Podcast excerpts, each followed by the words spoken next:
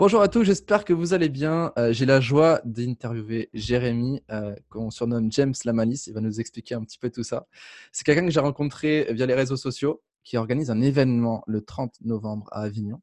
Un événement auquel je serai euh, intervenant et je me suis dit quoi de mieux que d'interviewer Jérémy qui va nous partager un petit peu bah, des pépites sur l'entrepreneuriat, des pépites sur l'état d'esprit, parce que c'est quelqu'un que j'apprécie beaucoup là-dessus.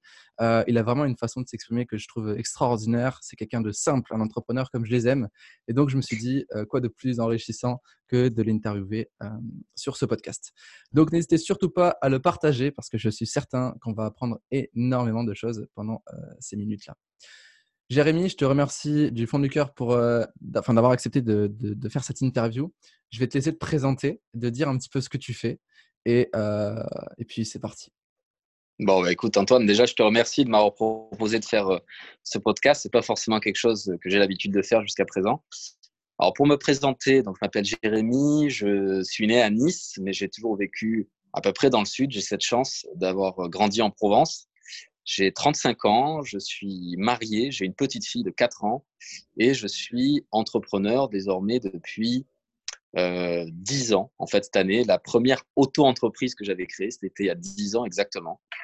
Euh, et puis après, j'ai évolué petit à petit. Et avant de me lancer comme, auto-entrepreneur à l'époque, euh, donc euh, si vous faites le calcul, j'étais encore très jeune. Alors l'âge, la jeunesse est relative hein, en fonction, mais je suis considéré par beaucoup d'entrepreneurs comme ayant démarré jeune.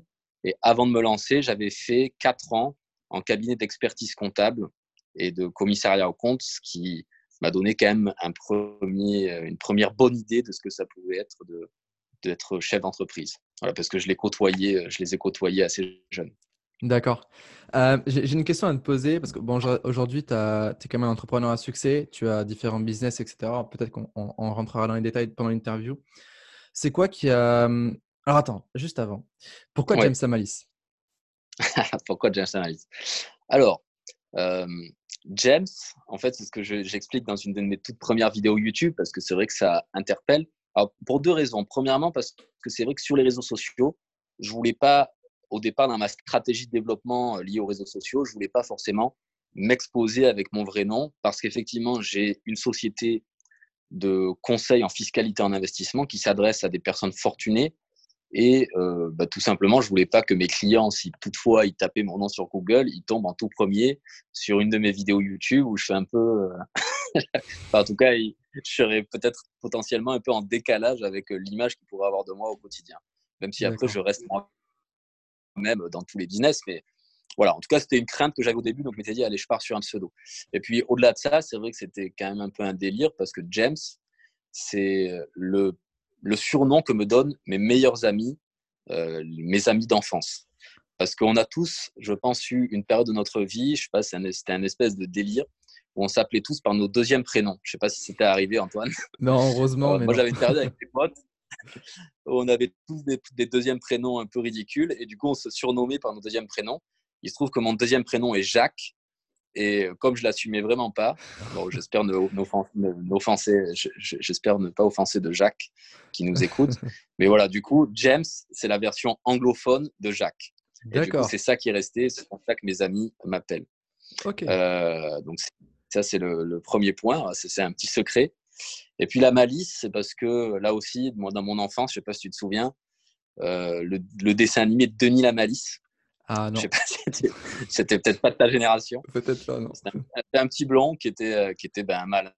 Et euh, ma croyance, puisque je sais que tu aimes bien parler de croyance, etc., mm. euh, c'est que dans la vie, de façon générale, il faut arriver à développer cette espèce de malice, alors pas au sens malin, pas au sens malsain du terme, mais de comprendre les règles du jeu et voilà pour comprendre dans quel cadre on évolue et jusqu'à quel point on peut jouer avec les, les bordure du cadre pour arriver à peut-être emprunter des chemins qui sont différents des masses pour trouver justement des solutions et des résultats extraordinaires. C'est un peu ça l'idée. C'est vrai que tu as su développer un, sacré branding par rapport à ça. Maintenant, je le comprends mieux. En fait, c'est je pense que tu veux créer cette proximité par déjà ton, ton, ton surnom James, parce que c'était, comme tu disais, tes grands amis qui, qui t'appelaient comme ça, euh, qui t'appelaient peut-être encore comme ça. Et du coup, voilà, je pense que tu as voulu créer cette proximité. Et en plus, la malice, tu vois, quand, quand tu m'avais une fois dit euh, alias James la malice, en fait, j'ai esquivé un sourire en me disant j'adore. Tu vois, parce que c'est vrai que c'est pas la malice, euh, comme tu l'as dit, de, manière négative, où tu vas vraiment euh, être euh, mauvais. En fait, moi, je voyais vraiment le, mec qui va, qui va trouver les petites pépites pour pouvoir améliorer la, fiscalité de, ou, même l'intelligence financière de quelqu'un. Donc, je trouve ça extraordinaire. Et, donc, tu as bâti une, développée, une, développée, une communauté pardon, qui s'appelle les investisseurs malins. Donc, c'est sur, tu es très présent sur Instagram, tu, tu fais des, des, stories où tu expliques un petit peu ton parcours, tu donnes des conseils. L'idée, elle t'est venue comment? Pourquoi tu t'es dit, je vais, je vais créer une communauté comme ça de... Alors, ça, c'est une, très, une très bonne question. Euh, je pourrais en faire une version longue et une version courte, mais je vais essayer de faire quelque chose entre les deux. Comme tu veux. En fait, dans mon parcours d'entrepreneur, il se trouve qu'en 2015, j'ai eu la chance de me voir proposer le, le démarrage d'une boîte qui s'appelle Chanty Biscuit, S-H-A-N-T-Y, qui est un très gros compte Instagram aujourd'hui. Et Chanty est le prénom de la meilleure amie de ma petite sœur. Et elle a développé euh, cette société qui est une société qui vend des biscuits personnalisés uniquement ah. par Instagram. On a parlé. Et donc des biscuits avec un petit texte. Euh, donc au départ, ça a démarré euh, presque sur un malentendu, comme on dit. voilà, elle en vendait à droite à gauche à des copines pour des baptêmes, des mariages. C'était une alternative au dragé. Et puis finalement, des marques, des grandes marques se sont emparées de son concept. Elle a eu des clients comme LVMH, comme Novartis, comme Air France, des trucs un peu incroyables alors qu'à l'époque, elle était dans un studio de 20 mètres carrés, à envoyer des biscuits toute la journée dans son four. Euh, voilà. Donc, ça l'a un peu dépassé. C'est à ce moment-là qu'elle est venue me voir en me disant ben, comment faire pour obtenir des fonds, pour acheter des machines, avoir un atelier, embaucher mes premiers salariés. Enfin, des questions que se posent tous les entrepreneurs qui démarrent et qui connaissent le succès. Le succès, c'est bien, mais la gestion de la croissance, c'est aussi hein, quelque chose de pas évident à gérer. Donc, je l'ai accompagnée à ses débuts, puis après, assez rapidement, elle n'a plus besoin de moi, elle a volé de ses propres ailes. Et d'ailleurs, l'année dernière, pour l'anecdote, elle a eu le prix Veuve Clicquot, donc du groupe LVMH, hein, la célèbre marque de champagne, le prix Veuve Clicquot de la femme entrepreneur de l'année.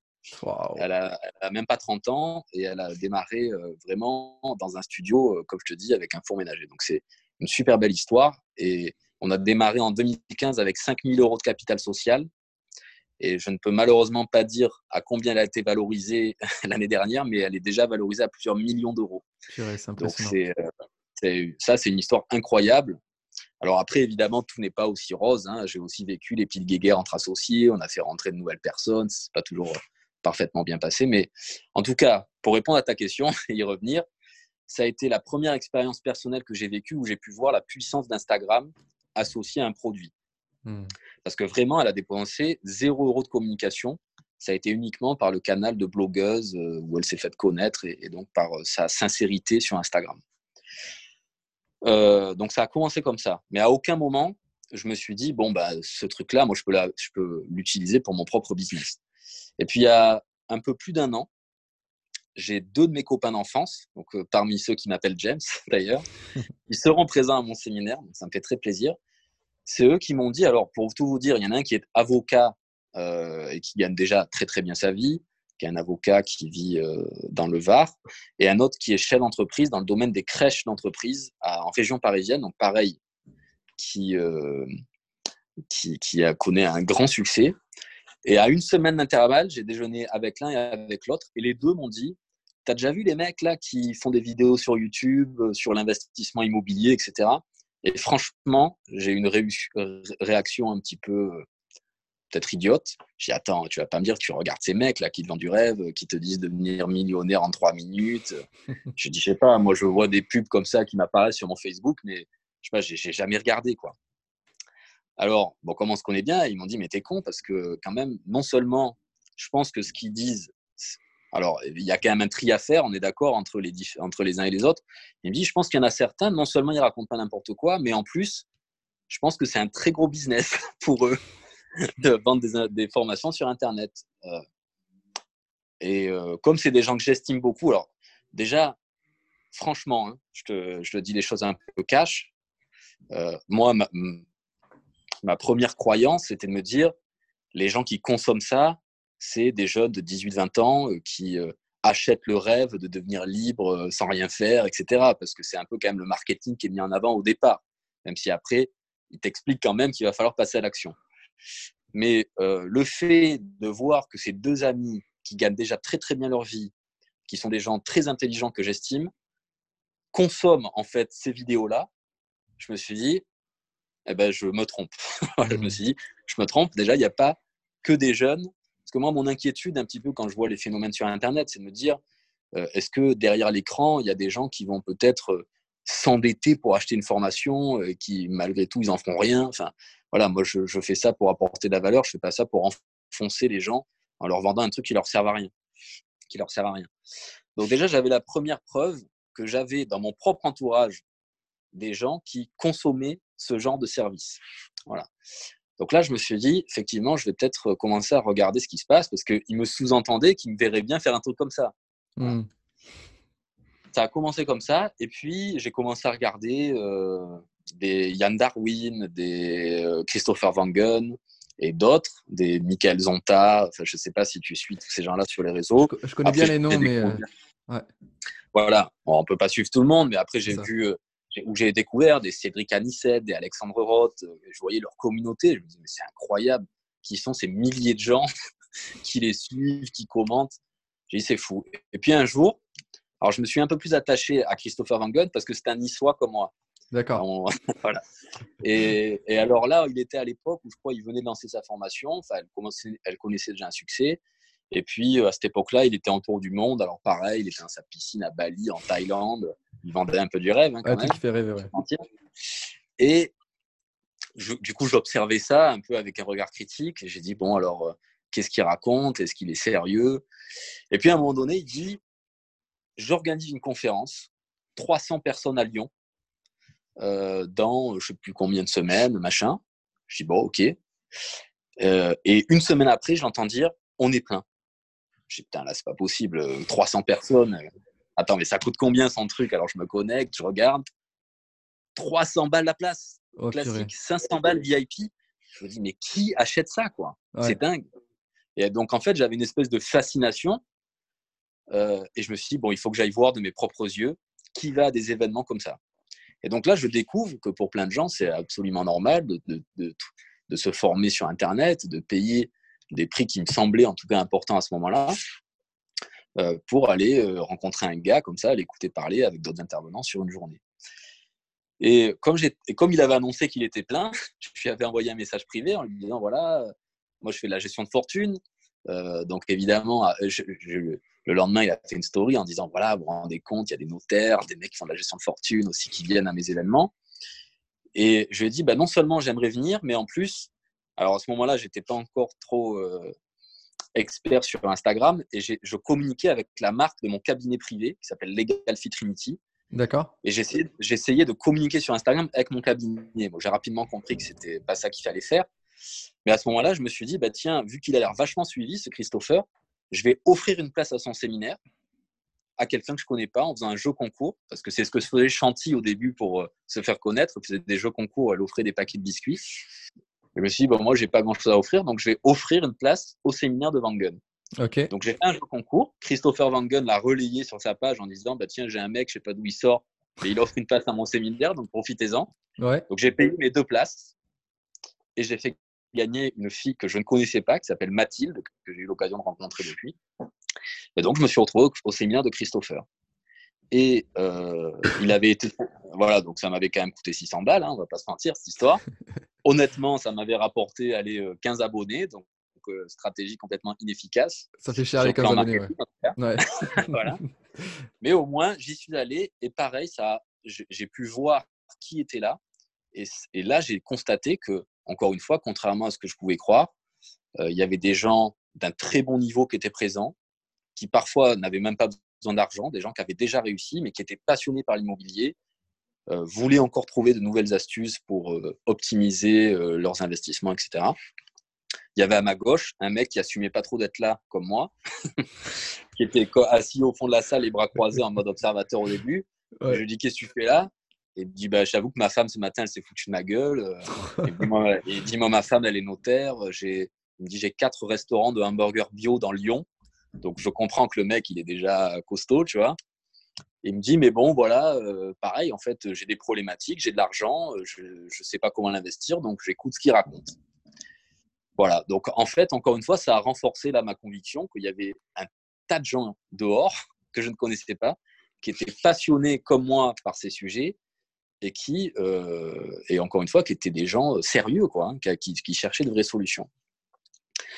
Donc, le lendemain du séminaire, j'avais demandé à Christopher de pouvoir discuter avec lui une heure pour qu'il m'explique son parcours. Il avait été sympa, il m'avait dit oui. Et donc, voilà, il m'a raconté en toute simplicité comment il a démarré, comment il a réussi presque lui-même par hasard à avoir ce succès incroyable sur les réseaux sociaux. Et depuis, il a encore explosé. Enfin, ça, c'était il y a un an tout pile. Et je crois qu'il a multiplié par 4 sa communauté Instagram. Euh, il a dépassé les 100 000 abonnés sur YouTube depuis. Donc, il continue, lui, dans cette spirale positive par la qualité de ce qu'il fait. Et à la fin de ma discussion avec lui, je me suis dit, bon, moi, j'ai une vraie expertise dans mon domaine. Euh, j'ai envie de partager avec des gens qui sont passionnés, qui ont envie d'apprendre. Eh ben, je le tente. Et euh, en ayant cette chance aujourd'hui d'être entrepreneur depuis 10 ans, donc de ne pas avoir besoin de réussir ce projet pour, euh, pour réussir financièrement, mais avec une vraie volonté de partager avec des gens qui partent de zéro, comme ça a été mon cas. Voilà. Désolé, l'explication, comme je t'avais dit, est un peu longue. Non, mais en fait, c'est. Euh, euh, en fait, voilà le cheminement qui m'a amené à créer cette communauté. En fait, je trouve ça passionnant parce que tu es passé par différentes phases et on passe tous par là, peu importe le projet qu'on lance. D'abord, on se dit, tu sais, c'est connu cette. On se dit, mais c'est quoi cette connerie? On passe par la, moquerie.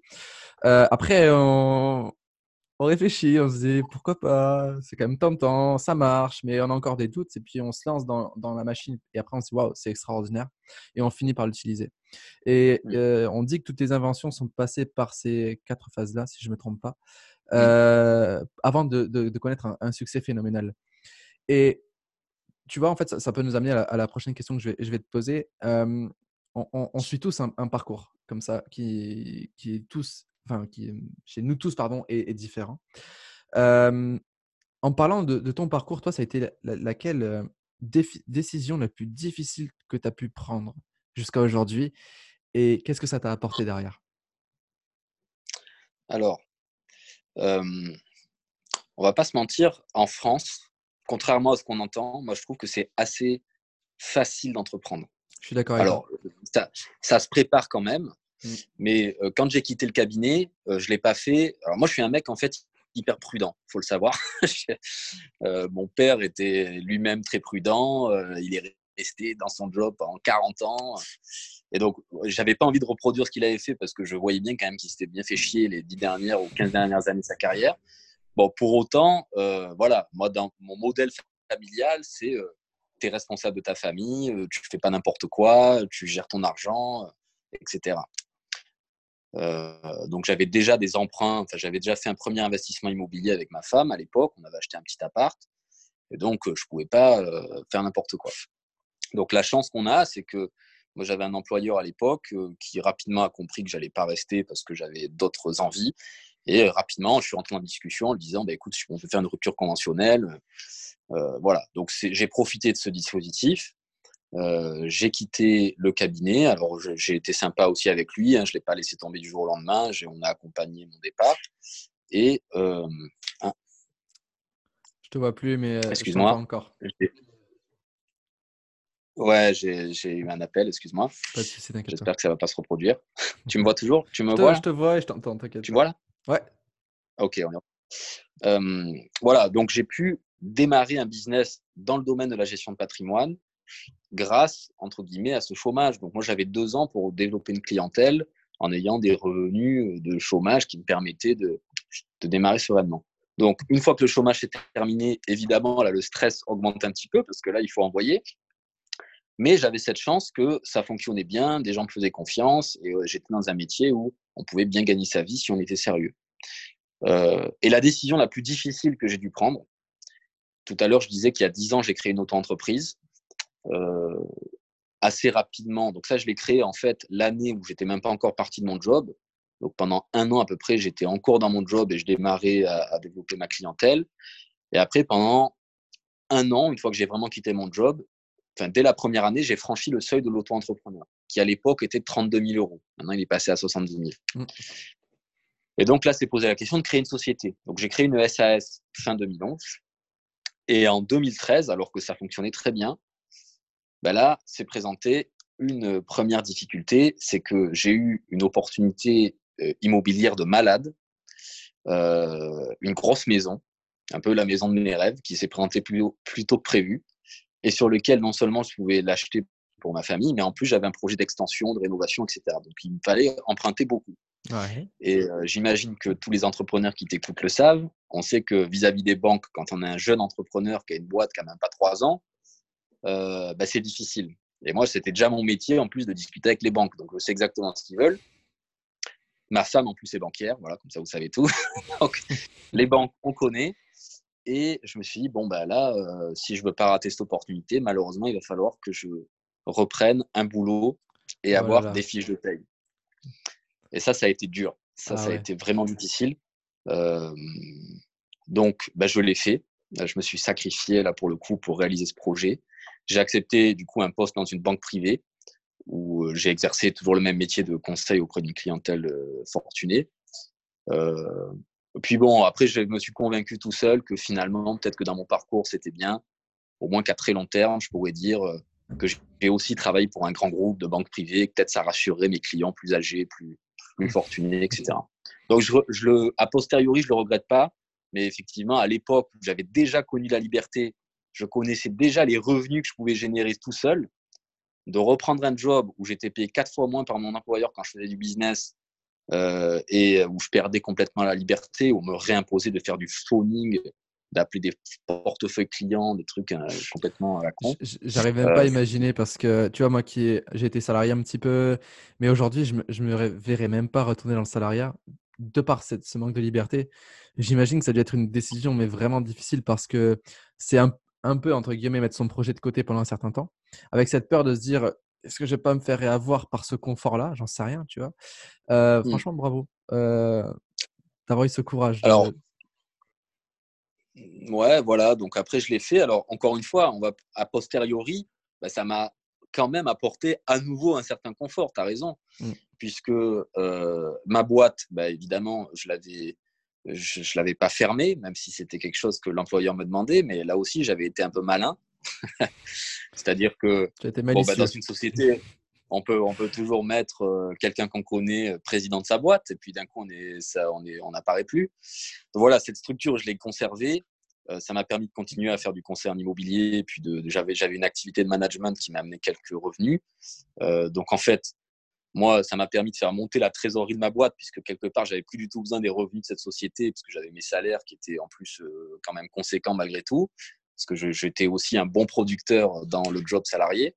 Parce qu'après, moi, ça, c'est dans la nature. Hein. Quand je démarre quelque chose, même si ça me faisait chier, bon, ben, je ne pouvais pas accepter d'être euh, dans le bas du classement euh, des mecs qui faisaient le job. ouais, je comprends. Euh, j'ai relevé le challenge. Mais pour autant, dès le départ, je cherchais la porte de sortie parce que je savais que j'allais pas. Mais je voulais, faire ça proprement. Donc la chance que j'ai eue, j'ai quand même tenu deux ans et demi. mais la chance que j'ai eue, c'est que le groupe de banque privée, qui était une filiale d'un groupe anglais, a revendu sa filiale de banque privée française à, un assureur.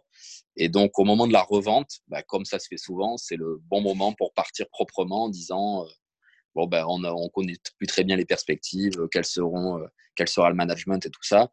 Et j'ai pu, dans la discussion que j'ai eue avec les dirigeants, à nouveau signer une rupture conventionnelle, en fait, et retoucher, pardon, j'espère ne choquer personne, retoucher deux ans de chômage en partant.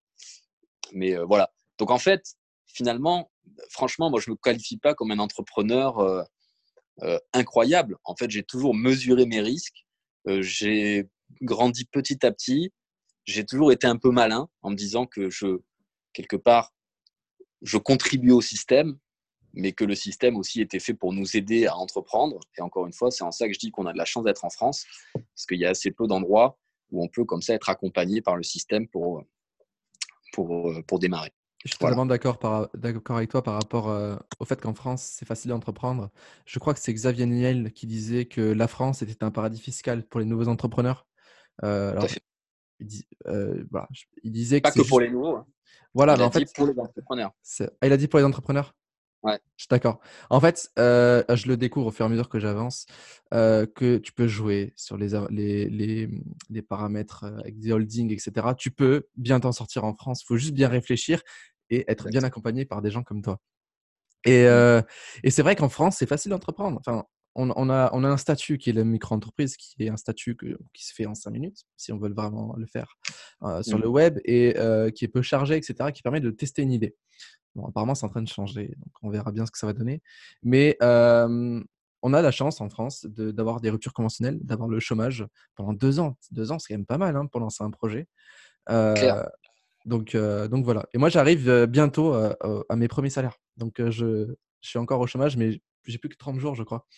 Et ah à cette fameuse période charnière où je vais me verser mon premier, mon premier salaire, j'en ai autant hâte que peur, même si ah, ça fait quand même mal. Hein. Ça fait mal de payer les charges sociales pour oh, soi-même. Voilà, surtout que j'ai fait, j'ai fait une SASU, donc euh, je, vais, je vais charger là-dessus. Euh, bref, c'est pas c'est pas le sujet actuel. Euh, mmh. En fait, j'aime beaucoup ce que tu nous as partagé. Donc, c'est vraiment se dire, ok, une de mes plus grandes décisions, ça doit être revenir en arrière. entre guillemets, jamais revenir en arrière parce que tu as appris des choses, de se dire, OK, je mets mon ego de côté et, et je retourne en tant que salarié pour, pour assouvir un de mes rêves. Quoi. Mmh. Pour toi, c'est quoi la, la, plus, la meilleure des visions qu'un entrepreneur peut avoir? La meilleure des visions. La, la vision de l'entrepreneur idéal, quoi. La vision de l'entrepreneur idéal. Bah, moi, je dirais que la meilleure des visions, c'est que justement, quand la vision que tu as, même si de façon générale, les objectifs que tu te fixes, il faut qu'ils soient personnels parce que malheureusement, enfin, je pense qu'il faut compter que sur soi-même pour, pour atteindre ses objectifs. Mmh On ne peut pas imposer ses propres objectifs aux autres. Pour autant, il faut que la vision personnelle que l'on ait puisse, pour avoir beaucoup de sens, contribuer et apporter quelque chose à d'autres personnes que soi-même. Je ne sais pas si c'est clair ce que je raconte. C'est clair et je suis tout à fait d'accord avec toi. Voilà. Moi, pour, à mon avis, tous ceux qui ont réalisé de grandes choses, c'est impossible qu'ils l'aient fait en ayant une vision que d'en retirer un bénéfice personnel. Mm. Et euh, voilà. Donc, euh, euh, moi, dans ma vision aujourd'hui, elle évolue tous les jours. Mm. Mais la vision idéale de l'entrepreneur, après, c'est un peu bateau de dire ça, mais c'est des gars souvent qui veulent changer le monde. alors, moi, j'en suis pas là, parce que je, je, pense pas, enfin, j'en sais rien, mais je pense pas avoir les, les, les, compétences ou le, un truc incroyable à apporter ou à raconter qui pourrait changer le monde. Mais déjà, si on pouvait améliorer les choses, euh, ne serait-ce que dans son entourage, et avec les réseaux sociaux, aujourd'hui, on peut aller beaucoup plus loin que son entourage. Mm. Moi, ça me va bien comme vision. C'est très juste ce que tu dis. Euh, en fait, les grands entrepreneurs aujourd'hui ont envie de contribuer et font en sorte de contribuer, de, de changer le monde. Euh, alors, je sais, j'ai pas de source, mais j'avais cru entendre une fois qu'il y avait des gens qui avaient gagné au loto qui ont réussi à bien gérer leur argent. Hein. On ne va pas parler de mmh ceux qui ont, qui ont coulé. Euh, qui au bout d'un moment se faisaient chier. Et du coup, en fait, ils ont voulu contribuer, ils ont, fait des, ils ont dépensé leur argent euh, qu'ils avaient réinvesti dans la contribution, ils se sont mis à, à faire des choses pour s'occuper, mais toujours vers les autres. Et en fait, je pense que ça révèle la, nature humaine, c'est qu'on on, on est un, un, animal social et on a envie de contribuer à, une communauté. Et, euh, et donc forcément, pour nous donner l'énergie, il faut qu'on avance pour soi, mais aussi pour les autres. Et que nous, on, est un, enfin, on a un canal en fait de, transmission. J'apprends des choses, je transmets à d'autres personnes. Mmh. Donc, euh, euh, c'est bien ce que tu dis. Enfin, je trouve ça cool parce que beaucoup d'entrepreneurs aujourd'hui qui se lancent euh, ne voient pas plus loin que le bout de leur nez et comprennent pas pourquoi ils n'ont pas assez d'énergie, de motivation et qui pourraient procrastiner, etc. Et souvent, c'est parce qu'il y a un manque de sens. Le sens, c'est la contribution. Euh, alors, toi, ta spécialité, c'est les investissements, les investisseurs, etc. C'est quoi mmh. pour toi les, les, qualités que doit avoir un, investisseur malin? Bah, Les qualités, c'est vrai, je pense, pour le monde des investissements, mais c'est vrai pour beaucoup d'autres choses. Il euh, faut être curieux, faut avoir envie d'apprendre tout le temps. Et les qualités, la qualité principale, et toi qui as fait beaucoup de développement personnel, je pense que tu, tu ne me contrediras pas, c'est finalement d'aller imiter la réussite des gens. Mmh. Donc, euh, la qualité, c'est pour ça que je parle d'être curieux et de vouloir apprendre. On peut vouloir apprendre euh, par Internet ou par les livres, mais euh, pour moi, le meilleur des apprentissages, c'est d'aller discuter avec des gens qui eux-mêmes ont réussi. Donc, la qualité d'un, enfin, les qualités d'un bon investisseur, c'est de fréquenter d'autres investisseurs. Et en fait, on va les qualités des autres vont transpirer sur nous à un moment donné. C'est vrai. En fait, il faut, faut être comme un enfant qui apprend à marcher, il observe les adultes et il reproduit. Exactement. Donc, il n'y a pas besoin d'avoir un intellect incroyable. Ou, ou euh, et d'ailleurs, moi, je trouve que c'est ça qui est génial au travers de, des réseaux sociaux, Instagram, YouTube. C'est que maintenant, on a tellement de témoignages de gens qui, euh, sur le papier, n'étaient pas euh, des profils de gens qui allaient réussir. moi, là, personnellement, je n'ai pas encore lancé de formation, je n'ai pas une communauté pour lesquelles je peux partager des expériences, des résultats, etc. J'espère que bientôt j'en aurai. Mais quand je lis les témoignages et que j'entends, alors évidemment, on nous montre que les meilleurs cas, mais c'est déjà bien de voir qu'il y a des vrais cas de gens qui partent vraiment de zéro, qui sur le papier étaient euh, presque pénalisés par la vie, euh, de par leur historique, et qui ont réussi à s'en sortir uniquement parce qu'ils ont pu copier le modèle de gens qui réussissent et se l'approprier. Et, euh, et donc ça, c'est top. Ça, c'est vraiment top. J'avais une question à te poser. Est-ce que tu as, vu le film À la recherche du bonheur avec Will Smith? Avec Will Smith, ouais, tout à fait. En fait, à un moment, je ne sais pas si tu te rappelles, il, euh, il arrive à Wall Street, je crois que c'est à Wall Street, hein, et il voit un mec arriver en Ferrari. Je crois que c'est une Ferrari ou une Ferrari. Porsche. C'est une, Ferrari. une Ferrari, je te confirme. Et il va le voir et il lui dit Monsieur, comment vous avez fait? Est-ce que tu l'as déjà fait ça à quelqu'un? Tu me poses la question à moi? Ouais, est-ce que toi, tu as déjà, déjà allé voir quelqu'un euh, comme ça dans la rue qui a une belle voiture et tu as dit, monsieur, vous avez fait comment? Alors, euh, non. Enfin, pour être franc avec toi, j'ai jamais fait mmh ça exactement. Mais quelque part, la façon dont j'ai moi-même découvert mon métier, c'est un peu passé pareil. Euh, je, là aussi, j'essaie de te faire l'histoire courte. Donc à ce moment-là, j'avais 24 ans. Euh, j'étais donc salarié d'un cabinet euh, comptable. Alors, on pourrait croire que quand tu as fait de la compta, tu sais faire de la gestion de patrimoine, mais franchement, c'est deux métiers différents. Très différents. Et ne venant pas moi-même, voilà, ne venant pas moi-même d'une famille où il y avait du patrimoine, j'avais aucune culture patrimoniale, vraiment zéro. Euh, pour autant, en étant salarié du cabinet et en fréquentant des entrepreneurs, il y avait des clients du cabinet qui me disaient, qui, qui, me disaient bon, bah, alors on fait comment concrètement pour payer moins d'impôts? Comment je fais pour optimiser mon bilan?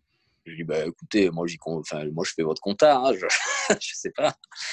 Euh, et un jour, je rencontre un ancien, euh, de la, un gars qui a fait la même école de commerce que moi, dans le cadre d'un jury, parce que euh, l'école faisait régulièrement appel aux anciens pour les nouvelles promotions, etc. Donc, je rencontre un mec qui avait 10 ans plus que moi, et qui, on discute, je lui dis que je suis dans un cabinet, et, et puis il essaie de me vendre l'idée de faire une soirée en commun où j'invite les clients du cabinet, et lui, il invite les clients de son cabinet de gestion de patrimoine. Bon, enfin, c'était un moyen pour lui juste de récupérer des clients, bien sûr. Et euh, bon, enfin, moi, à l'époque, encore une fois, j'étais un peu naïf et je, ne comprenais même pas très bien ce qu'il faisait, donc c'était pas clair dans mon esprit. Euh, une heure après avoir discuté avec lui, j'avais déjà oublié ce qu'il m'avait raconté. D'accord. Sauf que dans la semaine qui a suivi ma rencontre avec ce gars, là, j'ai eu au moins trois personnes du cabinet qui ont insisté lourdement en me disant voilà, cette année, je vais faire une bonne année, euh, qu'est-ce que je fais pour payer mon impôt, dans quoi je dois investir, etc. Et là, je me dis, putain, mais en fait, il y a vraiment des gars, malgré le fait qu'ils aient de l'argent, ils sont perdus, ils savent pas quoi faire, et il y a un vrai besoin. Et donc là, c'est moi qui ai rappelé euh, le gars qui m'avait expliqué euh, qu'il voulait faire sa soirée client, qui à aucun moment m'avait proposé de faire ce qu'il faisait lui. Et c'est moi qui l'ai rappelé, je lui ai dit, mais en fait, bon, la soirée client, c'est pas moi qui décide, moi je suis un collaborateur, donc voilà, laisse tomber. Par contre, ce que tu fais toi, est-ce que moi je peux le, est-ce que moi je peux le faire? Et là, il m'a dit, euh, ben ouais, parce qu'en plus il se trouve que je forme des gens, etc. Et ça a démarré comme ça. En plus, j'allais te demander comment tu avais démarré. Tu m'as expliqué. je trouve ça incroyable. Tu as, l'audace. En fait, tu as une certaine audace. Et, j'aime beaucoup ton état d'esprit. Euh, tu es quelqu'un ouais, de simple, qui est audacieux et qui ose bah, se dépasser. Euh, ce mindset-là, il te vient d'où d'après toi? Qu'est-ce qu'il a, qu'est-ce qu'il a forgé? Euh, alors c'est là j'ai une croyance à ce niveau-là. Je ne sais mmh pas si euh, c'est la, vraie. Je pense je pense pas qu'on puisse comme ça. Je, te coupe en fait. Il y, a, Anthony Robbins qui dit que cette croyance soit vraie ou fausse, si elle me fait avancer, je la prends. J'adore. Exactement. Et en fait, il nous arrive plein de trucs dans la vie, on ne sait pas si c'est vrai ou faux. Si ça donne de l'énergie, que ça donne envie d'avancer, il faut le prendre. Mmh, exactement. Je te laisse continuer. Ouais, en fait, bon, là c'est un peu personnel ce que je vais raconter, mais euh, il se trouve que moi, j'ai grandi dans une famille très religieuse. donc une religion chrétienne, mais un peu underground. C'est-à-dire que c'était pas une religion catholique comme tout le monde. Ça, comme tout le monde. Il y a évidemment plein d'autres religions. bon, enfin, sans rentrer forcément dans le détail, j'étais dans une famille pratiquante qui m'a toujours enseigné. Alors depuis, je, ne suis plus forcément pratiquant ni rien, donc je, ne fais pas de prosélytisme. Et euh, voilà, tout ça est une, période passée de ma vie, mais qui, pour autant, il y a certaines valeurs qui m'ont vraiment forgé là-dedans, et, notamment cette croyance que tout est possible. Parce que dans, dans cette religion, et c'est vrai dans beaucoup d'autres religions, il y a cette croyance forte que finalement, ce moment qu'on vit ici sur la Terre, alors je ne veux pas partir dans un délire philosophique, hein, tu m'arrêtes si. Euh, vas-y, c'est très intéressant, t'inquiète. Euh, ce moment qu'on vit ici sur la Terre, pour la plupart des croyants qui pensent qu'après cette vie, il y a encore autre chose, euh, il y a cette croyance qui veut que ce moment ici, c'est un temps de préparation pour quelque chose d'encore plus incroyable. Et que, en tout cas, moi, c'est ce qu'on m'a enseigné, c'est que tout ce qu'on apprend ou ce qu'on entreprend ici, on l'emportera aussi un jour avec nous ailleurs. Alors aujourd'hui, je ne sais même pas si je dois encore le croire, euh, la vie après la mort, tout ça, en fait, entre nous, je m'en fous. Je ne me pose plus ce genre de questions, ça ne me perturbe pas. Mais il y a eu cet ancrage que ce moment, il est fait pour, même s'il est temporel, il est fait pour faire des trucs incroyables. Et que on, a, on est venu avec des qualités et des talents qu'on peut développer, qui ne tient qu'à nous de développer, et, qu'en fait, c'est nous qui nous fixons nos propres limites. Mais que, effectivement, on peut tenter des choses et on peut apprendre de zéro n'importe quoi. Voilà. Alors, euh, je pense que j'aurais jamais pu devenir un danseur étoile. Voilà, quoique, j'en sais rien. On a quand même, je pense, certains traits de caractère ou euh, qualités euh, dans certains domaines d'autres. Voilà, par exemple, moi, j'ai, aucune culture artistique. je sais pas, peut-être que je pourrais un jour me révéler là-dedans, mais c'est pas la voie que j'ai pris pour le moment. Euh, voilà. Mais en tout cas, ce qui est certain, c'est que euh, on peut tous, je pense, réaliser des choses improbables bah, si on y croit. Voilà. En fait, voilà, tu as un état, d'esprit incroyable dans le sens où euh, tout est possible. Et toutes tes actions sont guidées par cette conviction intérieure que de toute façon, tu es là pour, pour faire des choses incroyables. Que ça réussisse ou pas, tu auras tenté de faire des choses incroyables et donc forcément, tu vas grandir. Et je trouve ça énorme parce qu'en fait, que tu vives des échecs ou des réussites, tu grandis. Et c'est incroyable parce que chaque échec que tu vis, qu'un entrepreneur peut vivre, est une grande source d'apprentissage et, et, un, grand moyen d'acquérir de la sagesse. Et donc, forcément, en pensant comme toi tu le penses, tu peux aller très, très, très, très, très loin. alors, en fait, j'aimerais bien te poser une, question par rapport, tu m'as parlé tout à l'heure de gestion de croissance. c'est quand tu parlais de Chati biscuit, Chali biscuit, Chanty, Chanty biscuit. Biscuit, pardon. S-H-A-N-T-Y. Ok, en fait, je l'ai mal écrit, c'est pour ça. Et euh, tu me disais, voilà, elle arrivait à un stade où elle devait gérer sa croissance. Pour toi, c'est quoi la chose la plus importante quand tu arrives à ce stade-là? Parce que c'est vrai est entrepreneur, on, imagine une croissance naturelle où on s'adapte, etc. Mais je pense que ça, il, enfin, il peut arriver qu'on se fasse submerger par cette croissance-là. Pour toi, c'est quoi la, la chose la plus importante qu'un entrepreneur, qu'un entrepreneur doit avoir en tête à ce moment-là? Alors, je pense, et d'ailleurs j'en ai fait les frais dans l'histoire de mmh Chanty Biscuit, et, franchement, elle a eu raison. Donc, je ne sais pas si elle m'écoutera, parce que, bon, comme je te disais tout à l'heure, les, relations entre. Enfin, il s'est passé plein de choses et c'est un peu plus tendu aujourd'hui. Mais pour autant, Bon, déjà, premièrement, je continue à la féliciter et lui attribuer tout le mérite de sa réussite. Mais elle a su faire quelque chose de très difficile. C'était justement de changer l'équipe. Alors, je ne dis pas que c'est ce qu'il faut faire systématiquement, mais que quand l'entrepreneur, il a sa vision et quand même c'est lui qui est aux manettes, c'est lui qui prend pour la plupart les risques également. Euh, il y a peut-être une team pour le démarrage dont j'ai fait partie. Et là où elle a su prendre des décisions difficiles parce que c'est toujours pareil, il y a des liens aussi qui se créent, etc. Mais elle n'a pas eu peur, un peu comme a pu le faire euh, des gens comme Steve Jobs ou Mark Zuckerberg. Euh, certains l'ont vécu comme des trahisons, mais en fait, avec le recul, tu te rends compte que c'était nécessaire pour la croissance d'avoir euh, peut-être un nouveau souffle, une nouvelle team, un environnement différent pour passer à une étape nouvelle de ton, de ton business. Donc, il y a ce côté humain et l'environnement qui, à mon avis, est toujours euh, finalement le plus important dans tout dans la vie. Alors, tu peux avoir la chance dès le départ d'avoir le bon associé, la bonne team, etc. Euh, et que tout le monde évolue ensemble dans le même sens. Mais en général, quand la croissance arrive et qu'il commence à y avoir des enjeux financiers et des décisions stratégiques souvent très importantes à prendre, eh ben c'est là où les divergences euh, arrivent entre les gens. Et, si c'est toi qui es vraiment aux manettes, que tu es le dirigeant, que c'était ton idée, ben, il faut pas avoir peur, je pense, parfois de, de même se séparer des gens qui sont avec toi depuis le démarrage pour vivre une autre étape. Euh, donc ça peut paraître hyper brutal, mais, c'est euh, parfois... Voilà. En fait, mon père m'a appris... Après, après oui, pardon, vas-y. Non, non, vas-y, je t'en prie. Non, mais voilà, enfin, donc cette dimension humaine, encore une fois, je ne dis pas que c'est absolument indispensable. Et il y a aussi plein d'histoires d'entrepreneurs, euh, de gens qui réussissent et que je vois réussir encore autour de moi, qui, qui ont réussi, où ils ont réussi à évoluer en tant qu'équipe, tous dans la même direction.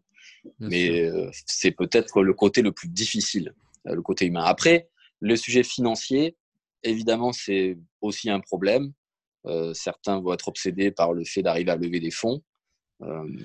Ouais, mais c'est beaucoup plus. tu, le fais gérer plus facilement par des professionnels. Alors que la gestion humaine, c'est quelque chose de beaucoup plus subtil. Et tu peux facilement en fait, tomber dans un certain piège. Euh, en fait, mon père m'a appris quelque chose qui est, qui, est, génial. Mon père est entrepreneur aussi, donc il m'a beaucoup inspiré là-dessus. Mmh. Il m'a toujours dit si un jour tu t'associes, si un jour tu fais quelque chose, euh, je sais pas, à l'amiable, enfin, toujours, toujours, toujours un contrat. Parce qu'il me dit tu peux même faire un business avec ton meilleur ami. Si ça prend de l'ampleur, qu'il y a des, enjeux financiers, financiers pardon, des, grosses décisions à prendre, là, ça change l'humain. Et il faut tout avoir, en fait. Il faut, avoir tout cadré dès le début. Euh, parce que ça change vraiment les, personnes et, c'est le plus dur à gérer hein, parce qu'il faut, faut oser le faire. Il faut oser dire non, il faut oser dire next à, une équipe euh, ou à une personne qui peut être chère, qui a été chère au lancement. Quoi. Tout à fait. Donc après, bon, juridiquement, il y a des moyens de le faire et de le prévoir dès le départ, mais je pense que c'est impossible de prévoir tous les scénarios. on peut toujours prévoir, euh, mais c'est difficile aussi quand tu démarres et que tu n'as rien, d'investir euh, les 2000 balles de plus dans un bon pacte d'associés où il faut, payer un avocat, etc. Mmh. voilà, mais bon, après, euh, comme tu dis, c'est vraiment la dimension humaine, je pense, qui, qui va faire ou non que tu réussis parce que ça peut être ton environnement, évidemment, autour de toi, mais ça peut être aussi ce que tu te racontes toi dans ta tête toute la journée, euh, où, tu te rends compte que finalement, bah, j'ai aussi connu des mecs qui eux-mêmes l'ont exprimé comme ça. Je, pense notamment à une personne qui me dit, moi, depuis le début de ma vie, c'est un gars qui approche la soixantaine maintenant, il me dit, je me rends compte que à chaque fois que je réussis, je m'auto-sabote. D'accord. Je ne sais pas si toi, tu l'as déjà rencontré dans tes coachings. Il me dit, je ne sais pas d'où ça vient ce truc-là. Euh, si, en fait, un jour, il, pareil, il pense savoir d'où ça vient, parce que c'est un gars qui, dans sa jeunesse, euh, a perdu son frère. Donc, son frère est décédé très jeune, alors qu'il était arrivé assez rapidement déjà à un niveau euh, au top dans sa carrière. Et donc, en fait, il a cette espèce d'ancrage que quand tu réussis, tu meurs. c'est un truc terrible. On a des ancrages comme ça. Enfin, c'est fou comme le cerveau peut être puissant. On a des ancrages comme ça qui nous limitent, mais ça veut dire qu'on peut aussi en créer des. On peut créer des ancrages qui sont extraordinaires. Tout à euh, fait. pardon, je, je, pense juste à un autre ancrage.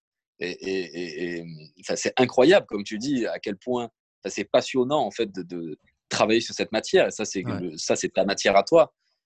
J'ai un copain euh, dont le père a des problèmes de poids depuis toujours. Il est très gros euh, et lui-même, du coup, a cette tendance à grossir. Mais je ne sais pas qui lui a dit un jour, et c'est resté là dans son esprit. Il a dit quelque part, si tu es maigre, c'est que tu réussis pas ça c'est complètement débile, tu vois? Mais euh, il se dit, bah, quand tu regardes autour de toi, finalement, les mecs qui réussissent bien, bah, ils sont tous un peu gros, tu vois. Ils, vont, un peu trop au resto, ils font pas trop de sport parce qu'ils sont dans le business. donc, en fait, il a cette espèce de croyance débile que si tu es mec, au final, c'est que, que tu réussis pas. Alors aujourd'hui, aujourd'hui, il en souffre hein, parce que finalement, il passe toute sa vie au quotidien à essayer de moins manger, à perdre du poids, je pourrais te l'envoyer, lui, en, coaching. mais, c'est juste incroyable, effectivement, les, les, croyances qu'on peut avoir, alors même que c'est des gens brillants, intelligents, qui sont capables d'avoir mmh. leur propre analyse pour autant, ils n'arrivent pas à changer la croyance. Bah, tu vois, en fait, ça, je trouve que c'est un gros souci dans le monde de l'entrepreneuriat et surtout en France, on n'a pas cette vision de, de, se faire accompagner, etc. C'est qu'on veut trop investir de temps, d'argent et d'énergie dans tout ce qui est stratégie technique, alors que si on travaille d'abord sur son état d'esprit, sur sa psychologie euh, personnelle, on peut aller plus vite, mieux et, et, et, surtout mieux le vivre en fait. Et, euh, et pour moi, c'est primordial. J'ai fait la connerie aussi en me lançant dans l'entrepreneuriat, même si je suis dans ce milieu-là, de surtout miser sur des parties euh, techniques. Alors que j'ai pris deux ans à me rendre compte. Et vraiment, je dis, hey, attends, travaille sur toi à fond. Et après, relance-toi. Et ça m'a donné des résultats. Et donc voilà, pour moi, une des choses les plus importantes, c'est de travailler sur soi et, et, après de passer sur l'aspect technique. Parce que l'aspect technique, la stratégie d'entreprise, personnelle, etc., sera beaucoup plus saine si on se connaît, si on connaît notre valeur personnelle. Et qu'on sait qu'on est capable d'avoir de, de, une croissance. Mmh. Euh... Tu avais fait un beau post, j'avais lu ton post. Un jour, tu avais expliqué ton parcours et, et tu partageais avec ta communauté ça et je l'avais lu et c'était je, je, vois de quoi tu parles.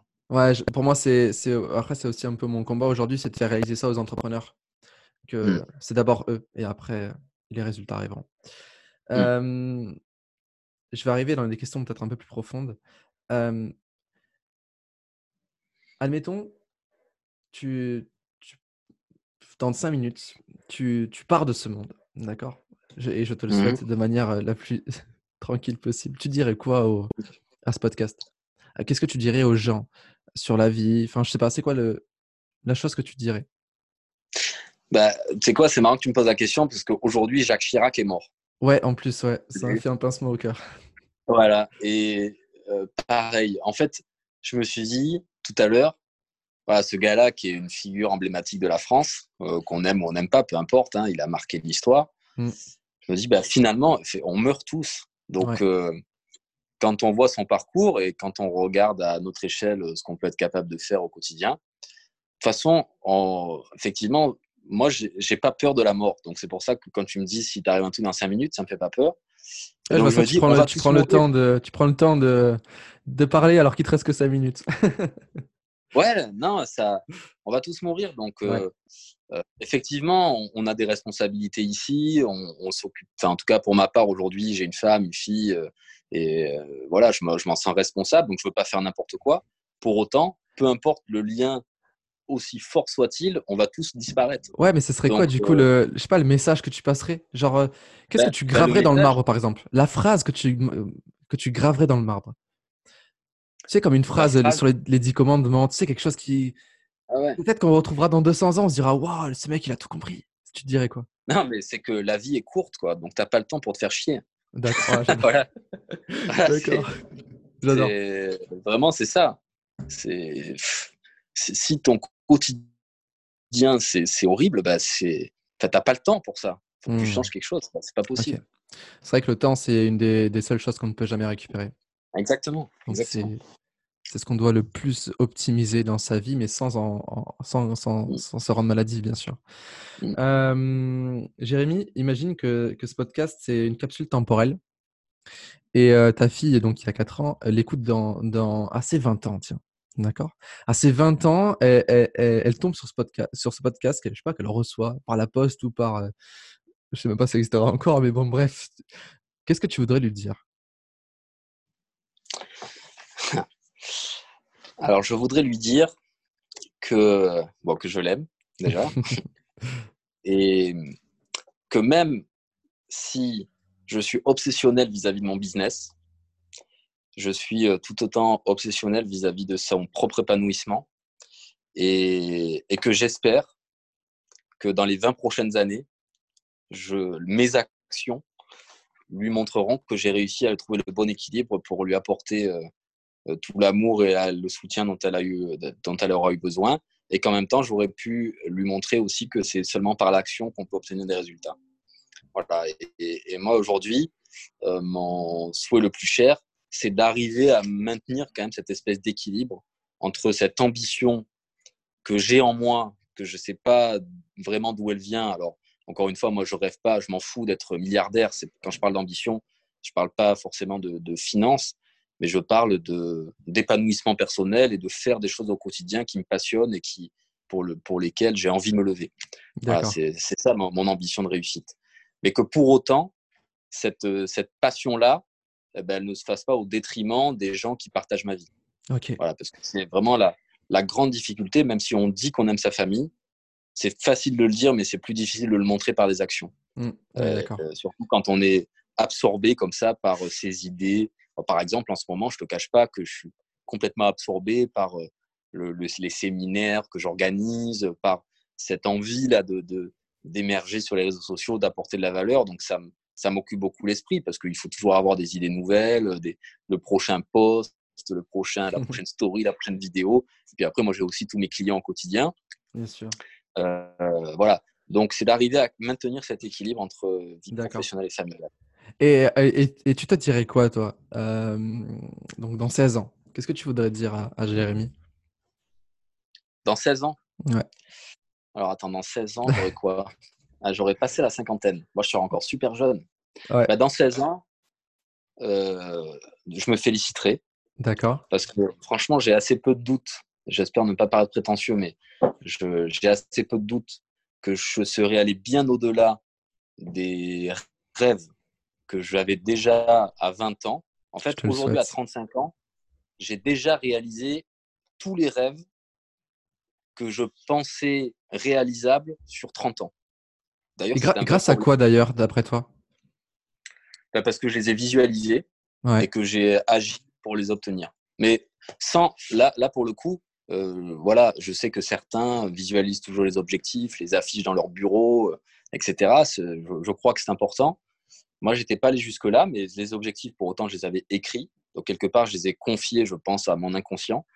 Et parce qu'il euh, y a toujours quelque part cette loi de l'attraction hein, dont on entend souvent parler, bah, je crois que ça m'est tout simplement arrivé un peu plus vite que ce que je pensais, parce que je ne pensais pas je ne soupçonnais pas à quel point, lorsque tu agis, les résultats arrivent. Voilà, l'action est, primordiale. Tu as, tu, as, raison d'en parler. Donc, donc, à 51 ans, je pense que je me dirais bravo, mais je me dirais encore, putain, tu as encore plein de temps pour faire des trucs incroyables. Ah, j'adore. en plus, c'est un, euh, belle piqûre de rappel. Je sais pas, c'est les gens qui ont, qui ont de la cinquantaine et qui nous écoutent euh, et qui ont tendance à se dire, ben, je suis trop vieux. Euh, alors qu'en fait, non tous, tous les moments sont bons pour, pour entreprendre.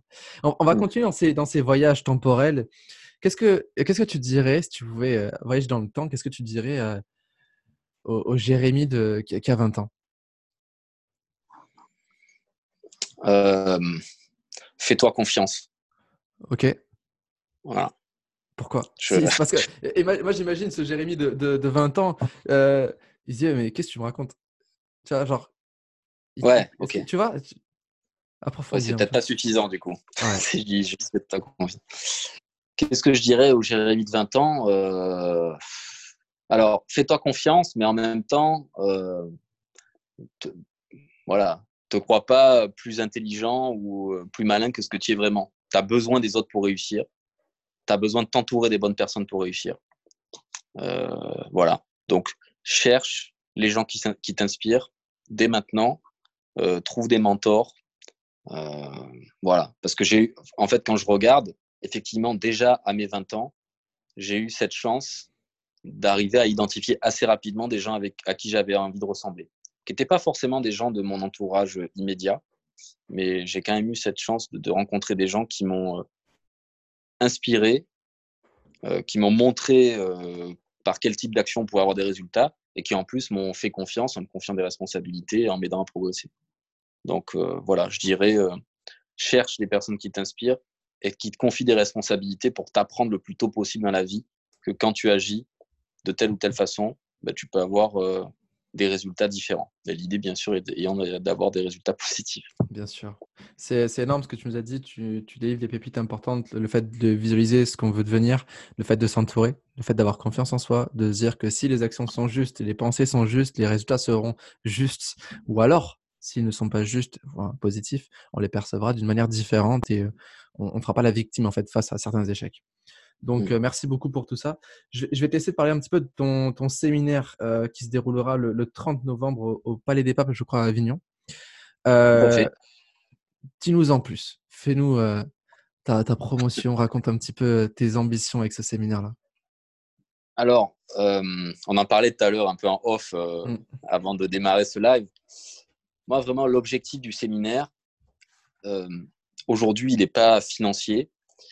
Il est de pouvoir. Enfin, pour moi, c'est un point de départ. Encore une fois, c'est. Je, sais déjà que ça va être bien. Voilà, j'ai pas de doute parce que justement, je sais que par les différents intervenants qu'il y a, par les gens qui sont déjà inscrits, je sais déjà que ça va être incroyable. Et je l'ai répété plusieurs fois en story. Moi, je suis très inspiré par les gens qui ont accepté mon invitation de venir. Et je trouve ça génial qu'ils aient accepté ma proposition. Et je peux déjà dire à tous ceux qui écoutent que dans le public, il y a des gens que je connais pas d'ailleurs, qui sont inscrits, qui me suivent sur Instagram. Mais il y a aussi des gens qui viennent, que je connais, et peut-être qui sont inscrits pour me faire plaisir ou pour soutenir ma démarche. Mais des gens incroyables. C'est-à-dire qu'il y a aussi de la valeur dans le public euh, et, donc, j'ai envie de dire aux gens, ben, venez faire partie de ça, parce que moi, depuis toute ma vie, mon seul objectif, c'est de vivre des expériences nouvelles le plus souvent possible. Et je sais que ça, c'est possible uniquement par des rencontres nouvelles. Donc, on parle souvent aussi de zone de confort, de sortir de sa zone de confort. Et je pense aussi qu'il faut arriver à sortir de son cercle euh, et de son entourage. Voilà. Enfin, pour moi, aujourd'hui, rester tout le temps, euh, toute sa vie avec les mêmes personnes, même s'il euh, y a quand même toujours un entourage proche. Mais euh, mon plaisir, c'est de me dire que je vais avoir l'occasion de rencontrer plein de gens que je ne connais pas encore. Et donc, le plaisir que j'espère apporter aux gens dans ce séminaire, indépendamment en fait des aspects techniques que bien sûr on abordera. Euh, mais tu vois, dans mon discours, naturellement, c'est presque déjà secondaire. Mmh, Évidemment qu'on va partager du contenu, de comment investir, de comment on démarre, comment on change son état d'esprit vis-à-vis de l'argent. On aura des notaires, des experts comptables, des gens qui vont nous donner des choses concrètes et des gens qui vont aussi témoigner de leurs propres expériences d'investisseurs. Mais au fond, je pense que l'enrichissement le plus important pour les gens qui seront là, c'est les choses qu'ils vont apprendre euh, dans les discussions qu'ils auront euh, avec certains. Ce ne sera qu'une seule journée, donc ce sera trop court. Mais j'espère qu'il y en a plein qui repartiront avec des numéros de téléphone de gens avec qui ils vont rester en contact sur WhatsApp, sur euh, Messenger, sur j'en sais rien, qui commenteront à l'avenir les posts des investisseurs malins et qui s'entraideront. Et, en fait, c'est ça qui fera grandir tout le monde dans la durée. En fait, tu vas être le, caillou qui, qui, tombe dans la mare et qui crée un, écho, en fait. C'est ça ton bah, J'espère. Ouais. J'espère. Est-ce que tu pourrais... C'est que le premier et on, il y a encore cette chance. Alors moi, je voulais pas euh, m'enflammer en me disant je vais faire 500 personnes parce que je suis parfaitement conscient que pour l'instant, euh, je, reste un, campagnard euh, d'Avignon qui essaie de faire quelque chose. mais, mais voilà, on est déjà 100. J'espère qu'on sera plus nombreux les années prochaines, mais je sais que ceux qui seront là au début, bah forcément, ils vivront des trucs plus intenses et ils pourront faire partie de l'histoire et grandir avec toute cette communauté. Et ce sera peut-être beaucoup plus facile d'avoir des échanges de proximité à 100 que demain si on est 200, 300 ou 500. On est d'accord. Jérémy, est-ce que tu peux euh, décrire ton séminaire en une seule phrase? En une seule phrase? Ouais. Eh ben, en une seule phrase, je crois que c'était le sous-titre de mon séminaire. c'est les quatre commandements d'un investisseur aguerri. Voilà ce que vous allez apprendre. Alors, pour, pour en dire, tu m'as demandé une seule phrase, donc euh, je suis désolé, je vais encore déborder. Mais pour ceux qui ont lu Robert Kiyosaki, Père riche, Père pauvre, en fait, à un moment donné, c'est lui qui dit que pour devenir un bon investisseur, il faut développer quatre compétences. Et c'est de ces quatre compétences-là dont on va parler. D'accord. J'avais pas envie de faire un truc que immobilier ou que finance. Alors peut-être que du coup, sur le plan marketing, c'est pas bon, parce que moi, on m'a bien appris que euh, parfois pour vendre, il fallait faire un truc très ciblé et le matraquer. Mais j'ai pas envie non plus d'enfermer les gens dans un seul mode de pensée. Euh, et, parce qu'en fait, je suis convaincu que malheureusement, c'est pas avec un seul truc qu'on peut réussir. Donc, euh, il faut acquérir une culture globale, surtout au niveau patrimonial. Voilà. Donc, euh, tout de suite, je, je, ferai en sorte que de, voilà, je, je, respecterai les gens qui viendront en les considérant suffisamment intelligents pour comprendre que c'est un, un, mindset global et une mmh. culture globale qu'il faut avoir pour être un investisseur aguerri. Je t'avoue que là, je m'en mords les doigts, mais j'aurais vraiment voulu rebondir un petit peu là-dessus, mais on va manquer de temps. J'ai encore deux questions, deux, trois questions à te poser. Pardon. Ah non, non, mais t'inquiète pas. Euh, c'est fascinant ce que tu racontes, donc c'est parfait. Et, et, en un seul mot, Ah, le séminaire en un seul mot? Ouais, en un seul mot. Ah, là, t'es, là, t'es compliqué, là. Euh, un seul mot? Ouais. Passion. Est- Passion. Passion. Ok. Passion. Je sais pas si c'est celui qu'il fallait dire, mais Ah bah, le- ils sont tous bons. Pourquoi passion? Parce que pour moi, c'est, ça qui fait qu'il y a l'énergie, euh, le bon état d'esprit, la bonne ambiance le jour J. D'accord. Voilà. Ok. C'est qu'il y, a- il y aura que des gens passionnés. C'est ça qui va être incroyable. Ouais, c'est vrai. Et, c'est et vrai. dans, et dans notre quotidien, malheureusement, c'est pas facile de trouver des gens passionnés. D'ailleurs, tu veux que les gens ressortent comment de ton séminaire? Euh,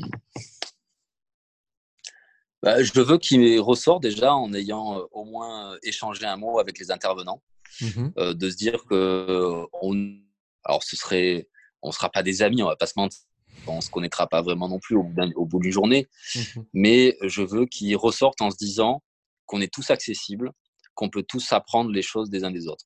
Voilà. Et du coup, Et, tu veux et en fait, Ouais. non, ouais, pardon, vas-y. Non, non, non, vas-y, je te laisse terminer ta phrase. J'allais enchaîner avec la dernière question. Non, mais encore une fois, ma, ma conviction profonde, c'est que parce que je suis à l'initiative de cet événement, évidemment, j'espère apporter aux autres, mais je sais que le grand gagnant, ça va être moi, parce Mm. que je vais apprendre encore tellement de choses au travers de cette expérience, autant sur l'organisation que sur, euh, que sur les gens qui seront présents. Parce qu'évidemment, quand tu es leader et que tu, tu euh, mets en place des actions pour apporter de la valeur aux gens, les gens te sont reconnaissants et, et naturellement, ils vont t'apporter des choses, ils vont essayer de te rendre service, ils vont, euh, ils vont rentrer dans le jeu. Et hum, moi, c'est ce que j'ai vécu plusieurs fois quand d'autres prenaient le leadership et j'étais participant. Et quand j'appréciais leur démarche, quand je la sentais sincère, ben, j'avais envie de soutenir toutes leurs actions et si je pouvais leur rendre service, je le faisais avec plaisir. D'accord. Ok. Et le plus important maintenant, euh, tu veux qu'ils y retiennent quoi de ton séminaire? S'il y avait une seule chose euh, qu'ils devaient retenir, ce serait quoi? Euh, Je veux qu'ils retiennent que euh, c'est que le début de l'aventure. D'accord. Ok. Et que, euh, je leur fais pas la promesse. Je leur fais pas la promesse que cette journée-là sera suffisante. Mais par contre, je leur fais la promesse que ensemble, euh, on pourra aller assez loin. En gros, Mais, on a, mais on a toute la vie. que ton séminaire aille plus loin pour l'avenir, que eux aillent plus loin dans leur avenir et que toi tu ailles plus loin dans ton avenir, c'est ça? Exactement. Ok. Donc euh, c'est un peu changer le monde quand même. Ouais, ouais, ouais. Parce ouais, en fait, moi, je me dis toujours, si, si tu aides une personne à changer sa vie, en fait, tu vas changer sa famille. Et, et en fait, c'est un peu cette image de l'écho, tu sais. Mm. Et ça se propage au fur et à mesure. Et, et je pense que si un maximum de personnes font comme toi, font comme les entrepreneurs qui sont bienveillants, on change le monde finalement. On- je pense qu'on sous-estime notre, notre impact. Non, c'est clair. Parce que peut-être que tu vas éveiller euh, un nouveau euh, Jérémy qui, je sais pas, peut-être fera mieux que toi, tu vois. Peut-être que tu vas, peut-être qu'il y aura un, un- un mec de 20 ans qui va arriver, tu vas transformer sa vie et il va se dire waouh. Et c'est pas sa vie que tu vas changer, c'est la vie de toutes les personnes qui vont, qui vont toucher à cette personne-là. Et donc, euh, en fait, je pense qu'on on- on change tous le monde à notre manière et à notre impact. Euh, voilà. Donc, euh, et comme j'apprécie beaucoup ta manière d'être, je sais que cet impact sera ultra positif. C'est pour ça que je voulais t'interviewer. Parce que, en fait, il y a quand même pas mal d'entrepreneurs aujourd'hui qui vont jouer un rôle, des entrepreneurs qui vont montrer plein de choses. Toi, je te trouve hyper, euh, hyper simple. Et, et c'est pas péjoratif, je trouve ça juste énorme. Parce que tu as cette proximité avec les gens. Et, et pour moi, ça, c'est un vrai leader. Enfin, je trouve que Jérémy, tu es un vrai leader parce que tu as cette capacité de, de te mettre à la place du monde, des gens. Et tu te mets pas sur un piédestal en disant regardez-moi, etc. et faites comme moi. Tu inspires en fait euh, le leadership et du coup, tu pousses les gens à avancer. Je trouve ça juste énorme. Donc bravo à toi. Merci. J'ai- C'est pas simple. hein. C'est vrai que euh, sur les réseaux sociaux, notamment, on est quand même un peu obligé de. On joue pas un rôle, mais c'est vrai qu'on est obligé de montrer des choses Mm. euh, pour donner envie. Donc c'est c'est pas forcément toujours très naturel de le faire, mais j'essaie de le faire le plus naturellement possible et sans paraître euh, euh, trop prétentieux. Voilà. Ouais, non, mais ça se voit, ça se voit. Écoute, bah, j'ai Bon, terminé. d'ego, hein. De quoi, J'ai un peu d'ego. Ouais, mais on en a Après, j'ai tous. aussi un peu d'ego. comme tous les entrepreneurs, je pense. Exactement. comme tout le monde. Il faut juste savoir le gérer et, et, euh, après, en soi, on on n'est pas parfait, donc euh, c'est pas de souci. Écoute, j'en ai terminé avec euh, les questions. Est-ce que tu as, as, envie de, je sais pas, de, prendre le mot de la fin, de dire quelque chose qui est important pour toi? Bah, Le mot de la fin, c'est que tu vois, là, il est 18h30 et que comme vous l'avez compris, je suis passionné par les rencontres et le fait d'apprendre encore des choses nouvelles au contact de nouvelles personnes. Donc là, dans une demi-heure, j'ai encore une soirée d'entrepreneurs. Donc, euh, je dois partir. je dois partir et ça va être encore une super soirée. Je sais que je vais encore rencontrer plein de gens inspirants ce soir et qui peut-être seront euh, présents à mon séminaire et que je les connais même pas encore. Bien sûr. Et en tout cas, moi, je mettrai euh, le lien dans la description. Je mettrai le lien de ton séminaire et de ton site dans la description. Je te, je te remercie. Je te pas plus longtemps. Je te remercie vraiment du, fond du cœur pour ce moment-là. C'était juste énorme. Tu as, vraiment délivré de, de très belles pépites euh, sur l'entrepreneuriat, sur le mindset, sur la réussite. Enfin, vraiment bravo. Euh, merci beaucoup. Et puis, euh, n'hésitez surtout pas à le suivre. C'est tout simplement les investisseurs malins sur, sur Instagram. Donc, merci pour votre écoute. N'hésitez surtout pas à partager ce podcast parce qu'il est, il est riche de, de, de valeur. Donc, partagez-le avec vos amis entrepreneurs. Et puis, je vous dis. Et merci à, toi, Antoine, avec pour tout ce que tu fais. Merci, euh, merci. C'est top. Bravo, continue aussi comme ça. Et merci d'avoir accepté d'intervenir à mon séminaire. Avec plaisir. je suis content de te, de te, rencontrer euh, de visu. Exactement. C'est faire une bonne euh, poignée de main et puis, et puis faire ce séminaire-là. Donc, à très bientôt dans un, dans un prochain séminaire. je suis fatigué aussi dans un prochain pour une prochaine interview. Et puis, et puis voilà, encore merci, Jérémy. Merci Antoine. Salut. À bientôt. À bientôt. Ciao, ciao.